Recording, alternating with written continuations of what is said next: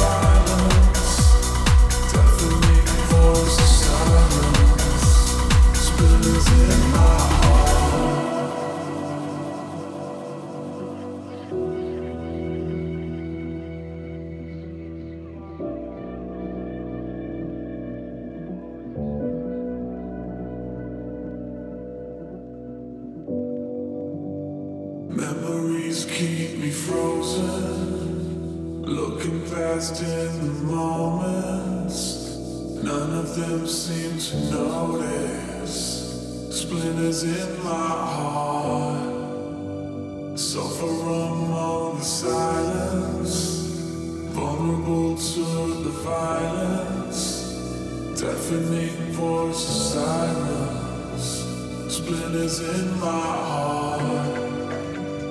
Memories keep me frozen, looking back in the moments.